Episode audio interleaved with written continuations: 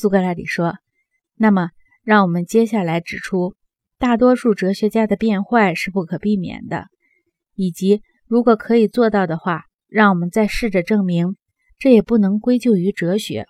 我们可以做这个了吗？”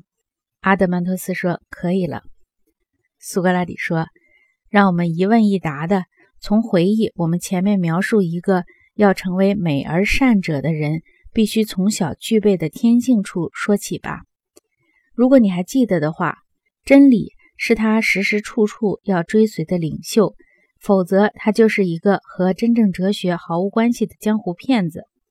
阿德曼托斯说：“记得是这么说过。”苏格拉底说：“这一点不是跟今人对哲学家的看法刚好相反吗？”阿德曼托斯说：“是的。”苏格拉底说：“我们不是很有理由用下面的话为他辩护吗？追求真实存在。”是真正爱之者的天性，他不会停留在意见所能达到的多样的个别事物上的，他会继续追求。爱的锋芒不会变钝，爱的热情不会降低，直到他心灵中那个最能把握真实、既与真实相亲近的部分接触到了每一事物真正的实体，并且通过心灵的这个部分与事实真正的接近交合。生出了理性和真理，他才有了真知，才真实的活着成长着。到那时，也只有到那时，他才停止自己艰苦的追求过程。阿德曼托斯说：“理由不能再充分了。”苏格拉底说：“这种人会爱虚假吗？或者正相反，他会恨他呢？”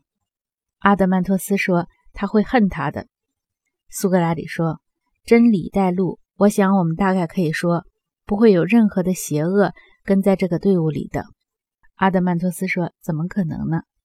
苏格拉底说：“真理的队伍里倒是有一个健康的和正义的心，由节制伴随着。”阿德曼托斯说：“对。”苏格拉底说：“没有必要从头再来证明一遍哲学家所应具有的天性了吧？